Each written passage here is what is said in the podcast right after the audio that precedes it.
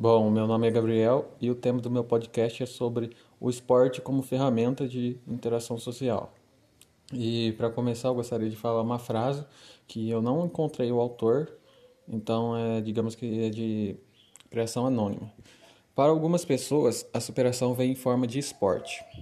A gente é, vive num país na qual reina a desigualdade social e o preconceito. E para ver essas situações, não é preciso ir muito longe. Dentro da nossa cidade mesmo existe, existe tudo isso. E é aí que, entra, que o esporte entra no assunto, já, já que não é difícil ver histórias de pessoas que tiveram suas vidas transformadas através do esporte. Tipo, pessoas que não tinham uma esperança de vida, gente que sequer tinham que vestir ou comer. Hoje essas pessoas desfrutam dos benefícios que conquistaram através do esporte.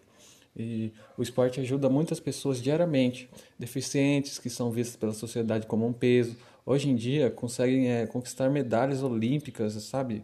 E mostram que a superação é capaz de fazer.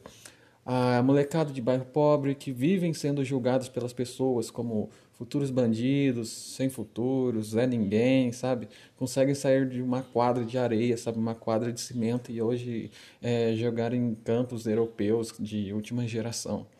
É, a prática do esporte é muito importante para a interação social, pois consegue juntar pessoas de origens diferentes, religiões, cor, etc. E é no esporte que se aprende várias lições sociais. Eu não digo só o futebol, que é o esporte mais famoso aqui no país, mas todas as outras modalidades, por exemplo, artes marciais. É um dos conceitos básicos da luta, acima de tudo, é o respeito pelo adversário e pelos companheiros.